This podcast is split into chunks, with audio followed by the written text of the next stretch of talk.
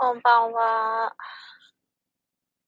日本の皆さんは、あ、私これ BGM 設定してたと思ったんだけどな。まあいいや。よいしょ。日本の皆さん、こんばんは。今、アメリカはまだ、えっ、と、8時40分ぐらいなんですが、実は今、よいしょ。実は今、すいません、子供の送りに行って、よし車を、よいしょ、運転しながら、多分本当はダメなんだけど、でも手元を見てないので、携帯を見てるわけではないので、ちょっとコメントの返信が少し遅れるかもしれませんが、今ですね、ちょっと帰ってるところです。子供を送り届けて。アメリカはですね、あれ必須なんですよ。私の声聞こえてますか？すいません。今私の声聞こえてますか？あ、チャンスさん、こんばんチャンス。あ、こんばんは。日本からご覧いただいてるんですね。聞こえてるよ。ありがとうございます。ちょっと今、信号止まってるんで、ちょっとコメント見れました。ありがとうございます。よいしょ。さあ、これね、あのー、アメリカに住んでるんで、子供の送り迎えは必須なんですよ。あ、日本だと皆さん、ほら、なんだっけ。えっ、ー、と、チーム、チーム組んでじゃない。なんだっけ、あの、登校班。登校班って昔言いましたよね。登校するための、こう、班が、グループがあって、6年生が班長さんになって、で、あの、旗持ちのお母さんとかが時々、こう、信号のとこにはいてくれて、っていうふうに、こう子供だけで行くと思うんだけど、行くんですけど、できないんですよ、それが。うん、その子供だけでっていうのはできないので、親が必ずですね、小学校まあ5年生ぐらいまでかな。上のお姉ちゃんはですね、スクールバスを利用してるので、別に、あの、近くにバス停があってですね、バスがあるんで大丈夫な送り迎えしなくてもいいんですけど、そう、それぐらいになるまで、11歳とか、12歳ぐらいになるまでは、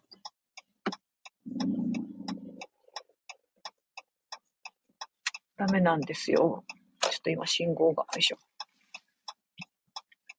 ということで、今、ちょっと帰ってるところでございます。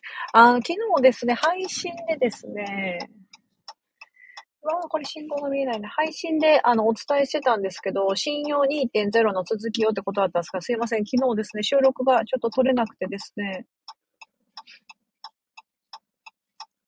ちょっと今、その、また明日、明日の配信でお届けする予定にしてるんですけども、今日はちょっと今日ちょっと配信ができないので、このライブに変えさせていただきながら、すいません。ちょっと今コメント読めてませんが、もしいただいてたらすぐ後でお返ししますので、はい。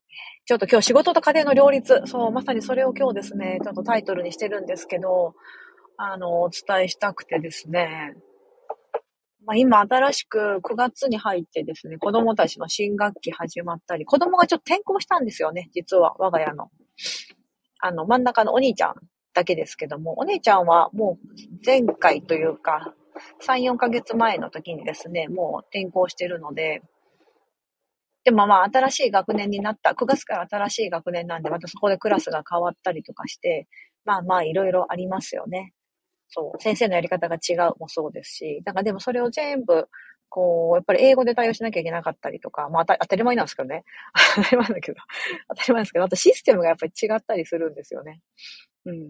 まあ、それで、やっぱり、え、これはどういう風な感じでやらなきゃいけないんだろうみたいな感じで、そういうなんか把握しなきゃいけないところから、そう、スタートするので、そう、内容がうんぬんというよりも、そのシステムにまず対応に馴染んで、その後、それを理解して、みたいな風になってくる。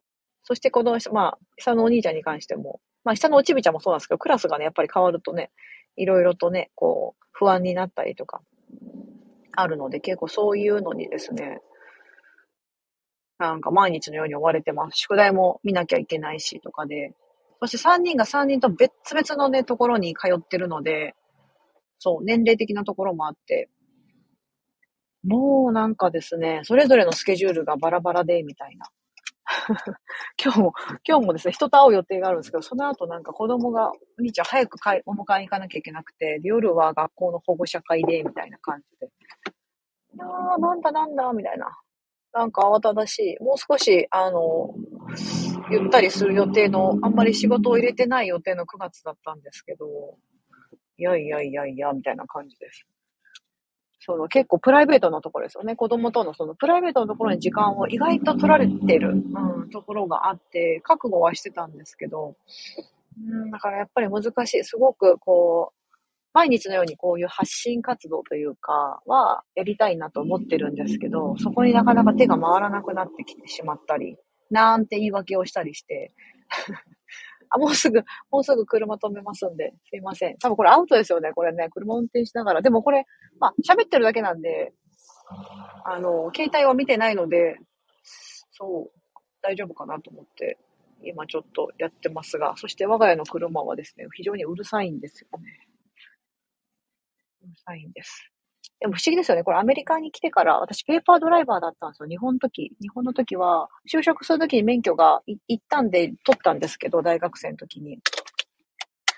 だったんですけど、あの、全然運転することなく、車も持ってなかったですし、で、持って、家で持ってても、夫しか乗らなくて、っていうような状況だったのに、こっちに来て、もう必要に比べて子供の送り迎えとかで、もう絶対必要なので、あの、今、乗ってますけども。そうそう。あ、ありがとうございます。チャンスさん、すいません。多分もういらっしゃらないかな。素敵なお家だね。ありがとうございます。撃たれるから。あ、そうそう。撃たれるからあれですよね。そこ供送り迎え必須って言ったからですよね。あ、そうです、そうです。まあまあ、あの、法律、法律でというか、まあ決まってますね。そう。そうそうそう。銃社会、銃社会ですからね。私が住んでる地域は非常に治安が良くて、あまり、あの、そういうの聞かないですけど、まあ、あるところには全然、うん、普通にありますので、よいしょ。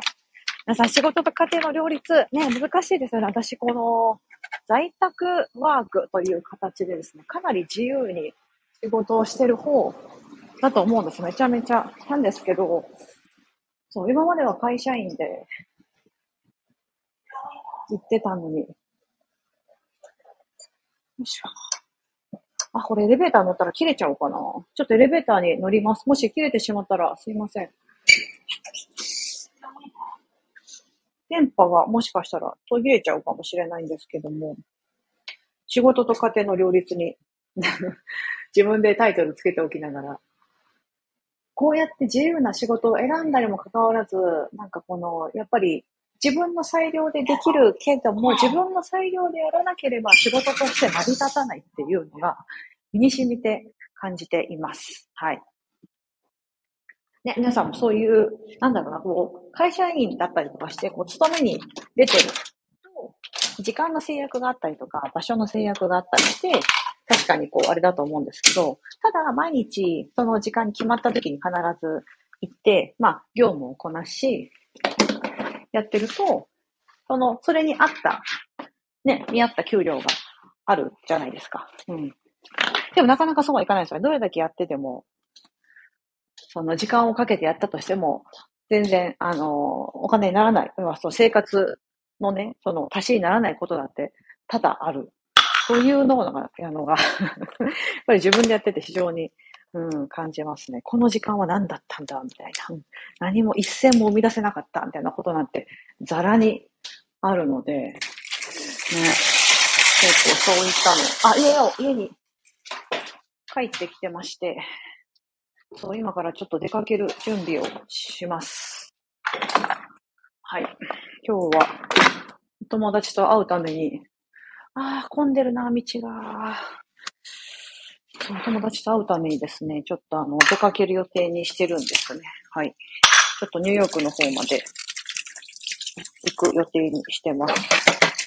よいしょ。皆さんもちょっと何かやりながら、ゆるゆると聞いていただいて。仕事と家庭の両立なぁ、すごくなぁ、いつも思います。なんかすごくこう、うまくやってる方じゃないかと思うんですけど、うん、どうなんだろう。なんかね、これも結局人と比べてることになるから、ね、誰、誰かに比べてうまくやってるとか、うまくやってるってそもそも基準がね、何なんだって話になるじゃないですか。ね、どうやってればうまくやってて、どの状態だったらうまくいってないのかって結局個人の自分の感じ方というか、うん、しかないですよね。本当私ができてると思えばきっとできてるんだろうし、ね。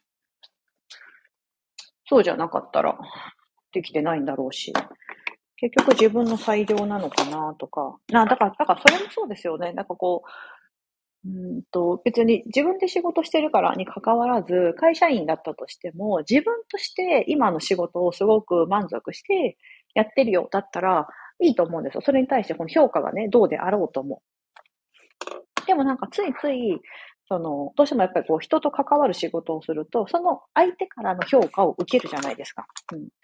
それによってできたできてないっていうのが、こう目の当たりにされちゃうというか、うん。でもなんか、それって、別にその相手の、ただ相手が見たあれであって、自分の中で別に満足してるんだったら、いいよねって思うんですよ。だからほら、家庭は、家の中のことって、ほら、他の人から見たらあまり見えないじゃないですか。だから、こう、なんだろうな。パッと見て、そう、パッと見てすごい仕事をしてて、バリバリ仕事してて、あれだけど、実は家の中がぐちゃぐちゃだったりとか、家庭が実はうまくいってない。仕事と家庭の両立がうまくいってない人とかっていうのも5万っていると思うんですよ。もうこの人仕事できてものすごくあの尊敬してるんです、みたいな人が、もしいたとしても、例えばそれが上司だったりとか、したとしても、実はその人は、あの、仕事ではそうやってね、あの、戦望の眼差しで見られていたとしても、家庭が、だったりとか、そのプライベートは、実はね、もうひっちゃかめっちゃかになってますだったりとか、本人も悩んでるとか、ね、いうようなことが、まああったりしますよね。うん。だからこう、え、パッと見て、もう本当うまくいってそうとか、そういう人であったとしても、必ず何かしらそういう悩みを抱えていたりとか、うん、あると思うんですよね。私もそのうちの一人です。私なんかもうこうやってベラベラと自分、いやもう本当仕事と家庭の両立難しいですよねとか言っちゃってますけど、うん。ね。なんかこう、難しいなって思います。なんか昨日配信したその信用2.0っていう堀江さんが書いた本に書かれてあったのも、その信用1.0がお金とか資産だったりとか、まあ資格、大、どこどこ大学卒とか、どこどこの会社に勤めてるとかいう、そういう目で見えて、みんながパッとわかる、わかりやすいような、このその人の資産ですよね。それを有形資産と言って、見えないところ、まあ、知識だったりとか、人脈だったりとか、なんか幸せ度合いとかもそこに入ってくるかもしれないですよね。うん、なんか幸福度みたいな、その個人が、こうか、あの、認識してる幸福度だったりとか、うん、ね。だってほら別にお金なくてなんか、え、なんか大丈夫って思うような人でも、もうすっごい幸せそうだったらもうそそれでいいじゃないですか。その人はそれで幸せだからっていうので。ね。だからなんかそういうような、なんかこう無形資産みたいな、を、これからの時代は絶対増やしていかないといけないですよ、みたいな。ことがまあまあ、あの、昨日のね、配信者内容だと総括するとそうなるんですけど。ね、だからそれを、そうするためにどうしたらいいのか。じゃあその無形資産を増やすためにどうしたらいいのかっていうのは今日、まあそれ明日、明日お伝えしますね。明日お伝えするので、そう、よいしょ。それは思います。私もなんかすごく最近、ますます、最近すごく勉強の時だなと思うんですよ。この子供のことに関してもそうですし、仕事と家庭の両立、今までもずっと仕事してきたんですけど、うん、あ、相馬ひなこさん、そ相馬のひなこさん、こんばんは。昨日の配信聞いて私も信用2.0読んでみたくなりました。ぜひ、ぜひ読んでみてください。これね、残念ながらね、そう、まだ、え、 Audible 準備中、予約ってなってたんですよね。そう。だから、あの、まだ、多分、あれだと思うんですけど、あ、でも、いけるのかな？まだ、も、もしかしたらもう、 Audible で配信されてるかも。ただ、あの、無料対象じゃない可能性もあります。でも、堀江さんの本結構 Audible だと無料対象になるんですよね。もし私出たらまたお伝えしますね。ちょっとチェックしとこう。うかなりあの最新刊なんで、多分 Audible って後からなんですよね。あの、どうしても最新刊ってほら、出ます。その後、プロの声優さんが、ちゃんとこう収録して、こう音声を録らなきゃいけないので、絶対後々になりますよね。だって出版した後じゃないと、あの、ほら、修正とか入るかもしれないじゃないですか。書かれている文字のね。うん。だから、かなり、ちょっと後々になるかもしれませんが、でも、もし Audible で出たら速攻ダウンロードしよう。ライ、自分のライブラリーに入れて、そう。なんかあの、あれですよ、あの、 Audible とか、あ、今 Audible 2ヶ月無料です。皆さん、もしやったことがない方いたら おすすめです。本当おすすめです。私とは、私としては。よいしょ。よいしょ。なんか BGM 今かけてないんですけど、なんかちょっと寂しいですよね、BGM なかったら。私だけかな。あ、相馬のひなこさん、夏休み終わって、時間に余裕出てきた感じですかね。さやかさんの読者からの配信わかりやすくて興味をそそられて、ためになります。ありがとうございます。夏休み終わってからの方が今地獄なんですよ。本当に。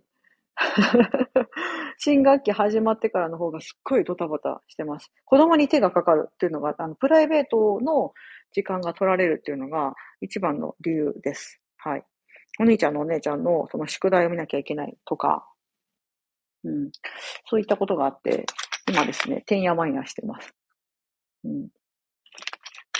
9月でちょっと一つ大きなお仕事をいただけていて、まあそれも自分の中のチャレンジでやってたりするので、ね、なんかそういうふうにしてやっぱ仕事と家庭の両立って難しいなとすごく思ってるんです。たとえこうやって家でね、こう時間に融通が効くようなことをしてたとしても、でもだからこそあれ、あれですよね。すごいなんか自分のか、あの、うんと、やり方だったりとかが目の当たりにされちゃうというか、うん、いうのをすごい感じます。あと、なんだ、サポートを受ける、受けるというか、誰かと一緒にやってるわけではないので、今のところ。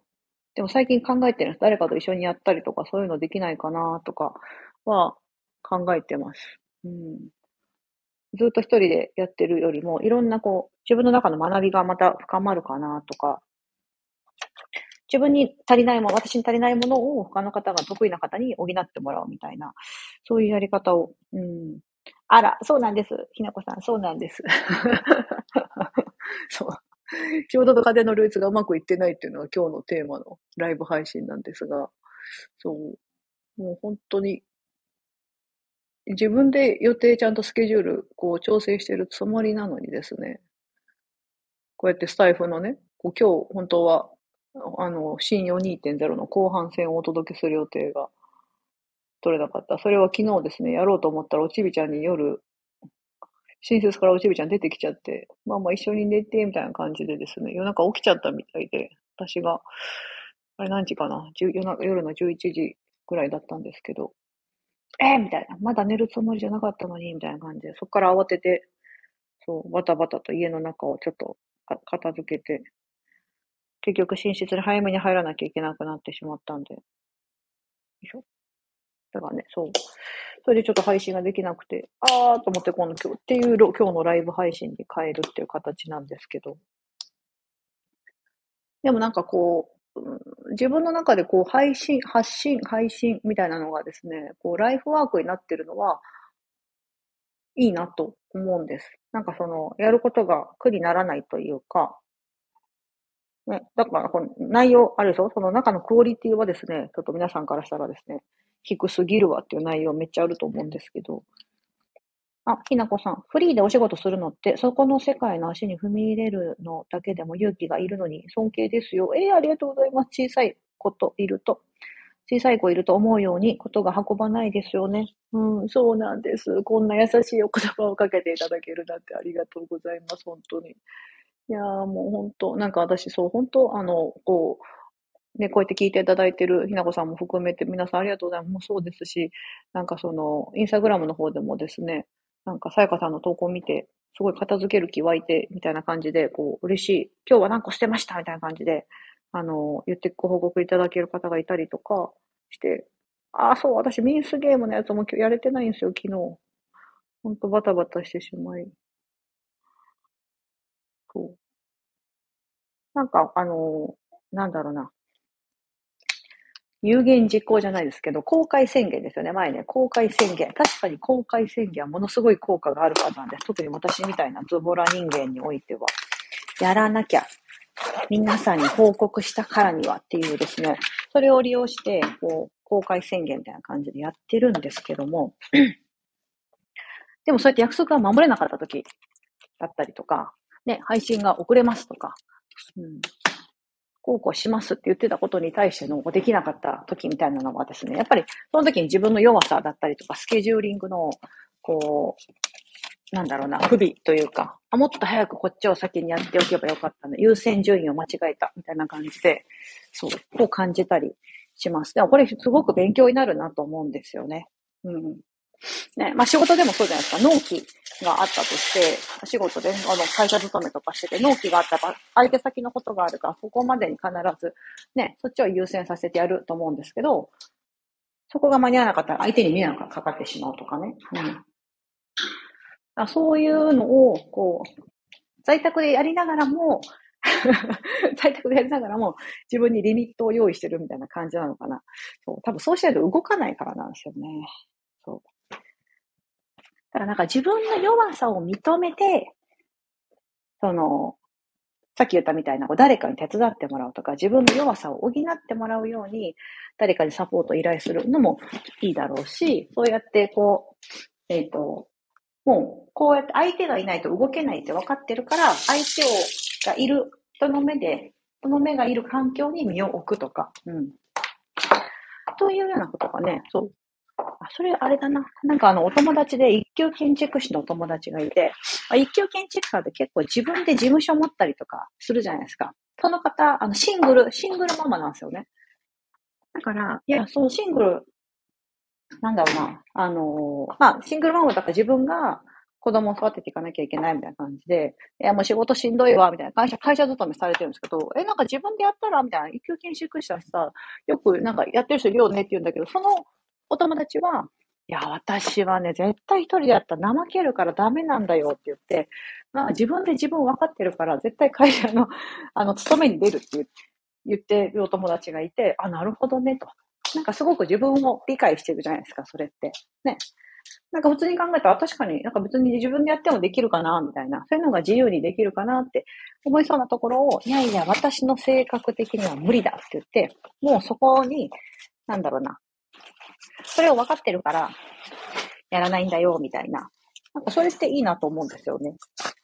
なんかみんながみんなね、そうしてるから、なんか世の中だとリモートワークって言うと在宅ワークがね、当たり前みたいに言われてるから、やっぱりそうしないといけないんじゃないかってこともないだろうし、だってね、行く、行くことで、行くことの方がね、そのメリットが大きいこともあるだろうし、ね、行かないといけない、成り立たない仕事だってもちろんあるし、こんなこんなでですね。はい。いや、もう本当、あ、皆さんすいません。ありがとうございます。遊びに来ていただいて。皆さん仕事と家庭の両立、ね、悩みますよ。あ、でもあれですよ。家で専業主婦の方、あの、クライアントさんででもいるんですけど、専業主婦だって仕事ですからね。もう本当思います。だって、ね、その、家のことをやってくれなかったら、他の働いてる家族が洗濯したりとか、掃除したりとか、ご飯作ったりしなきゃいけないじゃないですか。それって、もう私の中ではもう仕事じゃんと思うんですよね。なんかね、家事、家事イコール仕事じゃないみたいなね。ね家事を仕事の、なんかあれで ね、やれたらいいのよな、本当に。ね。よいしょ。日本のなんか物価も上がってるから、なんか、あの、ほら、なんだ、あの、もし、専業主婦だったら、年間でこれだけ収入があるみたいなよく言われるじゃないですか。何倍と何百万ぐらいだあったと思うんですけど。ね、それもなんか物価上昇とともに、その価値も上がり、上がりますよね。だって誰か人雇ったら、それぐらい、今人件費も上がってるから、かかるからね。よいしょ。はい。そう、私結構もう本当、今い、いろんなことができてない。できてない、できてない。できてない、できない。でもこう、時間に追われる方がいろいろ早く効率よく進みますよね。だって無駄なことしないでおこうってなるから、その目の前にある絶対やらなきゃいけないことを先にやるので、時間に追われるって、あの、なんか焦って気持ち的には嫌だけど、結構効果としてはいい効果がね、あるなって私は思うんです。前にあの配信した家事を一瞬でやる方法みたいな一瞬で効率的にやる方法だったかなっていうようなことを配信したときに、私が、そのな、どうやったらやるかって言ったら、もう時間に追われることだって言って言い切ってるんですけど、うん、それ本当そうだと思うんですよ。時間があると思うと、もうその時間を、なんだろう、その、例えば家事、洗濯を1時間でやるっていうふうに、時間が1時間あるから、1時間で、まあやろうかなって思うと1時間かかるんですよね、洗濯って。でも、やばいやばい、10分しかないってなったら、10分でやれる方法を考えるんですよね。ね、そういう、そういうこと、だからそしたらほら、めちゃめちゃ6分の1の時間で終わるじゃないですか。1時間って60分だから。なんかそういうふうにして、こう、時間を考えていくと、まあ、終わ、時間に追われたりとかするとですね、めちゃめちゃ効率よく早く終わるよ、みたいな。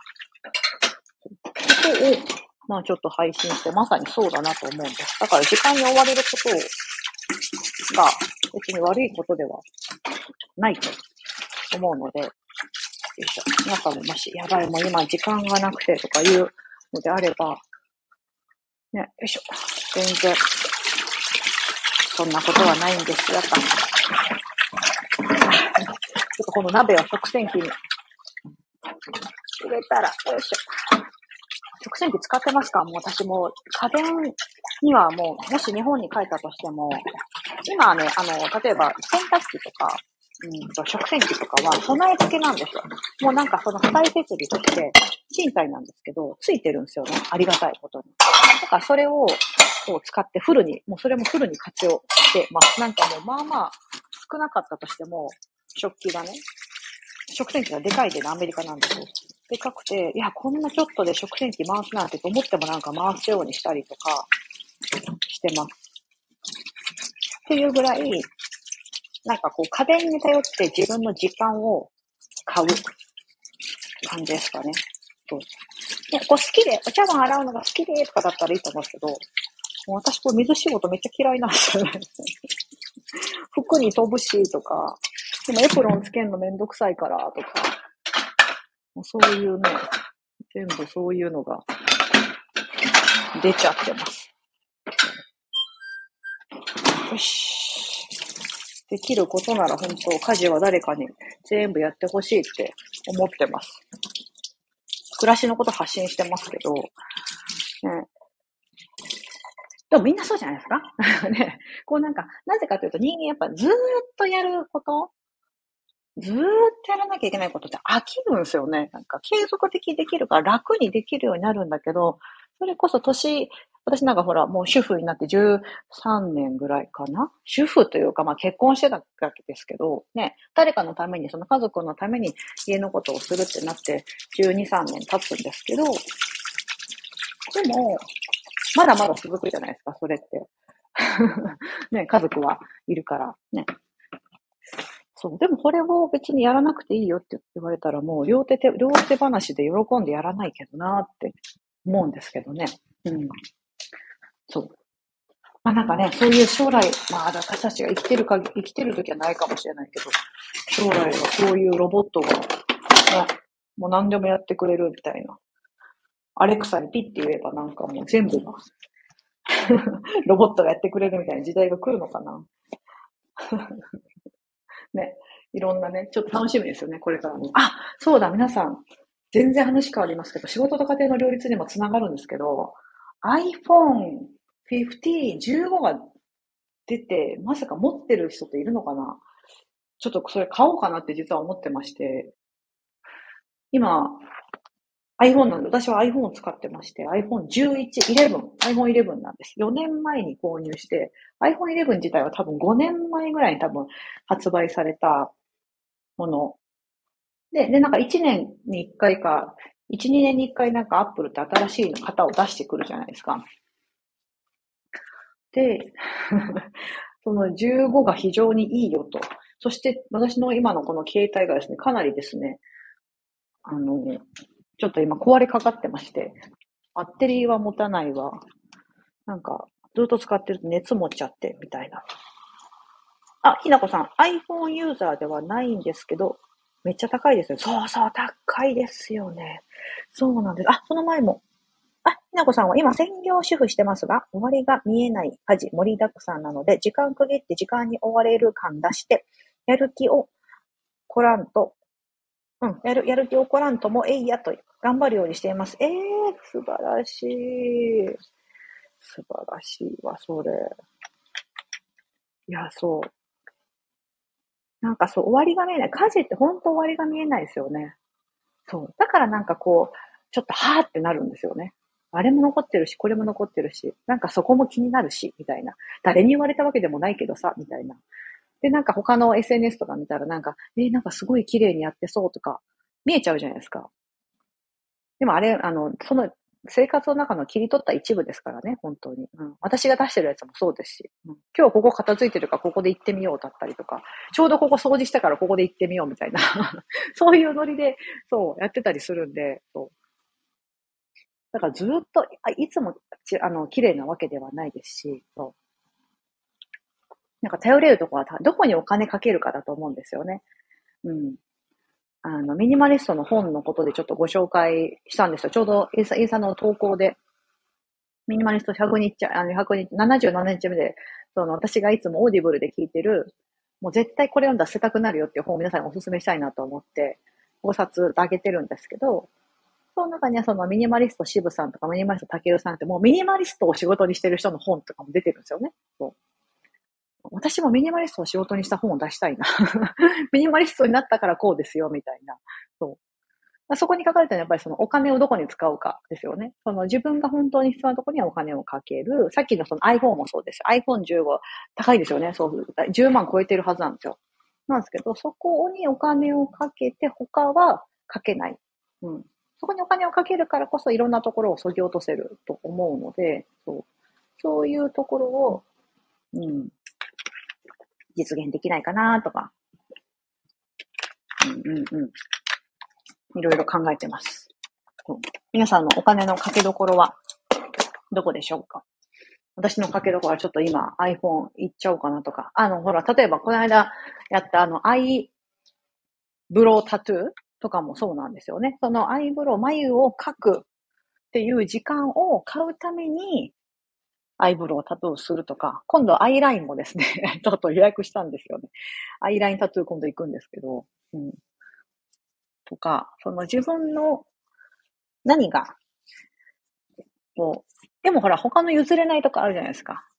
うん、なんだろう。皆さんの譲れないとこだったら何があります？こだわって、ここはね、時間かけてもいいからやりたいんだよねっていうところ私なんだろうな。時間かけてやりたいなって思うところ。だからそれは別にやってて苦じゃないから、別にそんな高いお金出してそんなことしなくて、おお化粧が好きだったら別にそんなアイブロウタトゥーとか、眉毛の形決まっちゃうから、眉毛の形ちょっと変えたいなと思ってたら、やったら、ね、あれじゃないですか。そう。ね、そういう風な感じで、どこが自分の中のお金かけるとこ、時間かけるとこ、で、どこが自分のいらないところなのか。そこがね、いければね、わかれば。だから自分を知る、まず、まずはなんか、私もこう、えっと、自分のこう、サービスを出してまして、で、その時に必ずまずは皆さんに、なんかまずか、まず捨てましょうとか、なんかやめましょうとか言うんじゃなくて、自分を知ってもらうところからスタートなんですよね。うん、なぜなら自分がやりたい、自分が何をやりたくなくて、何をやりたいのかみたいなところが、明確に分かって、自分の中で腑に落ちとかないと、後々ブレちゃうんですよね。うん、だから自分、あの、何が自分の中の落としどころ、さっきの仕事と家庭の両立でいけば、仕事が優先させたいのかとか、ね、いや仕事よりも家庭が絶対優先だ。だったり、まあ、その両立を図りたいから、うまくこうやっていきたい場合でも、なんかその度合いだったりとか、ここだけは譲れないとか、あるじゃないですか。ね、寝ると、子供が寝るときには必ず絶対一緒にいたい。とかね。そう。だから夜は早く帰ってくる。でも別に、あの、昼間のその時間は、子供の送り迎えとかは誰かに依頼したしても、その間、自分はね、その、まあ、その昼間の時間を使って仕事をして、そっちは仕事を優先して、みたいな。でも夜は必ず子供が寝るまでに帰ってくるだったりとか、子供にご飯を作ってあげるとか、なんかその、自分の中のこれだみたいなこだわりポイントみたいなのがですね、うん。いりますよね。そうそう、ひなこさん。一点集中主義みたいな考え方いいですね。そうなんです、そうなんです。ね、なんかほら、服はユニクロだけど、あの、腕はロレックスの時計つけてますみたいな。1.5化主義みたいな。ね、でもそれってすっごい時計が好きで、別に服にこだわりないけど、時計はいいものをつけたいんですっていうのが、まあ現れてますよね、そこで。まあなんかそういう感じでね、そう、皆さんもどこにお金をかけますか？これから私はじゃあ iPhone にお金をかけてみようかな、携帯にお金をかけてみようかなとか、家電にも、まあ最低限ですけど、家電もたくさん持つと嫌だから、最低限ですけど、やってみようかなとか、うん、ね。っていうような風にしてですね。何でもかんでもお金かけてるともう持たないですし、ね、そんなに 持ちきれない、管理しきれないと思うんですよ。それは仕事も一緒ですよね。いろいろあれやこれややりすぎるとマネジメントできなくてパンクしちゃう。それは家の中のものも一緒で、あれだ、これだと欲張ってしまうと、うまくいかなくなると思うので、共同の家庭の両立、私も悩んでおります。ぜひ皆さんもですね、何かあったら、あの、後でコメント欄でもレターでもぜひ教えていただければ、こうやってやってうまくやってるよとか、ね、いうのもあったらぜひ教えてください。私もとにかく、その、時間を自分の中で時間を変えるところは買う家電家電そタトゥーとかもそうですし、うん。ね、iPhone もそうじゃないですか。処理能力がパパパッと速くなってくれれば、携帯とかパソコンの。そうすると効率が上がりますよね。うん。っていうような風にして、なんか自分がやりたい姿、やりたいこととかを達成するために、欲張りなんでね。欲張りなんで、いろいろやるために、そう。でも、あの、そぎ落とすところ、かけるところはかける、そぎ落とすところはそぎ落とすっていうような感じでやっております。皆さん、ここまでお聞きいただきありがとうございます。ね、ひなこさんコメントたくさんありがとうございます。あ、ありがとうございます。おてて、振ってくれてる。おてて。手振ってくれてる。ありがとうございます。今日はちょっとこちらの配信アーカイブに残させていただいて、明日また、えっ、ー、と、堀江貴文さんの信用2.0の後半戦お届けしようと思ってますので、日本の皆さんおやすみなさい。ありがとうございました。失礼します。